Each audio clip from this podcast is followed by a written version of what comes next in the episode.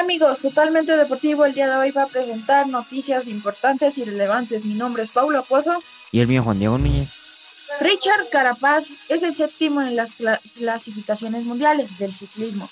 Luego del triunfo en el Tour de Suiza, el ecuatoriano subió cinco puestos respecto de la anterior actualización del ranking de la USI, gracias a los puntos obtenidos este mes.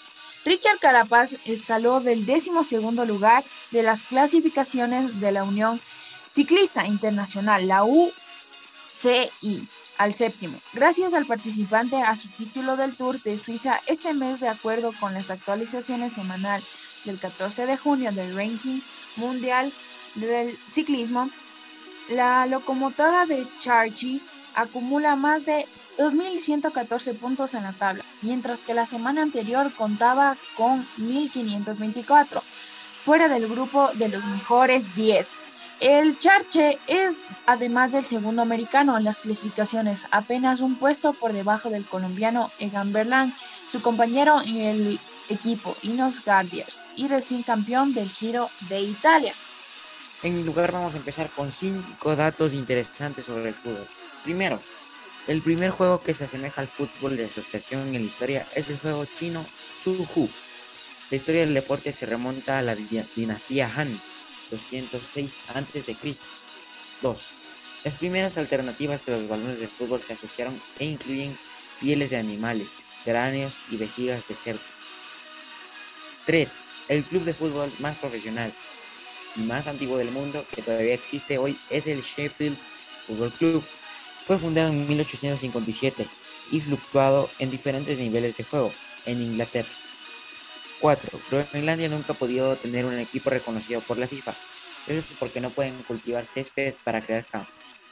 5. Los árbitros no se utilizaron en los partidos oficiales de fútbol hasta 1881.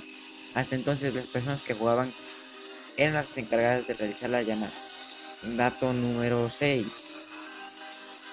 La popularidad del fútbol de asociación despegó con el colonialismo, ya que los árbitros llevaron el juego con ellos a todos los rincones del mundo.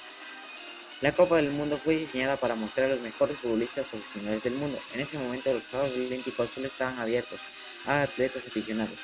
Ahora la mayoría de los países envían a sus jugadores más jóvenes a los Juegos Olímpicos cada cuatro años. La primera Copa del Mundo fue un torneo difícil de conseguir para los países europeos en 1930 con sede en Uruguay. Solo Francia, Rumania, Bélgica, Yugoslavia pudieron hacer el viaje desde Europa. 9. Uruguay es el único campeón de la Copa del Mundo que no intentó defender su título cuatro años después.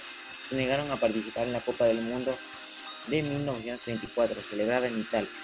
Se consideró una venganza contra Italia, ya que los italianos se negaron a hacer el viaje de Uruguay cuatro años antes. 10. El fútbol hizo su debut televisivo en 1937 con el Arsenal en Inglaterra. Fue un partido de práctica en el que participaron jugadores del club. Ahora podemos ver fútbol por internet, TV y diferentes dispositivos. Además pueden hacer apuestas desde nuestros teléfonos inteligentes como Y gracias por escuchar. Estos han sido mis datos y las noticias de Paula. Mis datos. Eh, esperamos que haya gustado. Esto fue totalmente deportivo. Gracias.